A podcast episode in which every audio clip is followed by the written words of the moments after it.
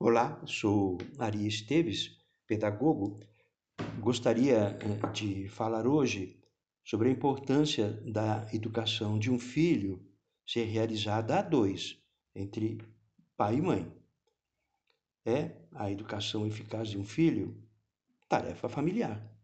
Gerar, criar e educar é projeto comum. Se o pai impõe um castigo e a mãe, ao invés de secundar, desautoriza-o, estará educando mal o filho, estará deseducando. Se o pai, por exemplo, manda o filho para a cama sem jantar porque fez uma traquinagem que merecia isso, e a mãe leva ocultamente o alimento para o filho no quarto, demonstra um defeito na capacidade educativa ao induzir o filho a julgar que o amor dos pais por ele, filho, desune marido e mulher e que lhe é amado apenas por quem lhe dá de comer e não por quem o corrige. E passará a considerar o pai, neste caso, como alguém injusto. Então, mãe ou pai devem sempre apoiar as correções impostas pelo outro, desde que, evidentemente, não atentem contra a dignidade da pessoa. Se a mãe não concordar com o castigo imposto, deverá posteriormente, posteriormente, a sós, conversar com o marido, informando que julgou errada a medida corretiva imposta por ele. Talvez, por exemplo, que tenha sido exagerada. Então, a mãe que não concordou com o castigo imposto pelo marido não deve contornar astutamente a norma paterna, porque tal atitude irá desmoralizar afetivamente o filho, que perderá a confiança ao crer que é mais amado pela mãe do que pelo pai, isso pode provocar até um, um equilíbrio, um desequilíbrio emocional. Muito bem, então a atitude do filho para com o pai que lhe impôs um castigo, neste caso suprimido pela mãe, será de insegurança e rancor ao pai, que passará a considerá-lo como um injusto. Então, a partir desse momento, a tarefa educativa desse filho será dificultada.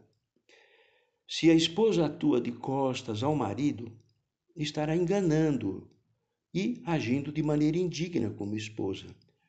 O motivo do engano é o mal entendido carinho pelo filho. O pai, nesse caso, até poderá, talvez, não se dar conta do que se passou e acreditar que o filho hum, fora castigado. Mas, hum, se for observador, notará no dia seguinte né? olhando nos olhos do pai, da mãe e do filho, que a mudança, houve uma mudança de atitude no filho. Ou poderá, então, nesse caso, perguntar à mulher se ela contrariou a ordem dada por ele ao filho. E, claro, para salvar a situação, deverá explicar ao menino que ele, pai, o castigou pelo próprio bem dele, filho. O pai deverá evitar que o filho o considere como um injusto ou que pense ser amado apenas pela mãe.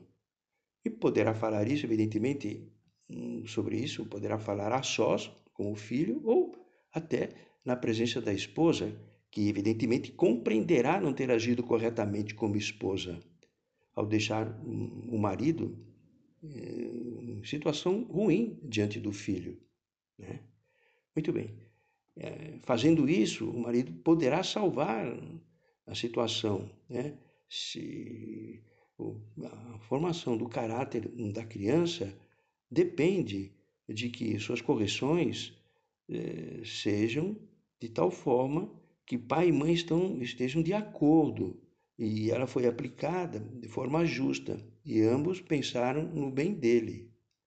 Claro, se ela, a esposa ama realmente o marido, essa chamada de atenção dele, evidentemente, doerá beneficamente. Muito bem. Esse texto está no site www.ariesteves.com.br.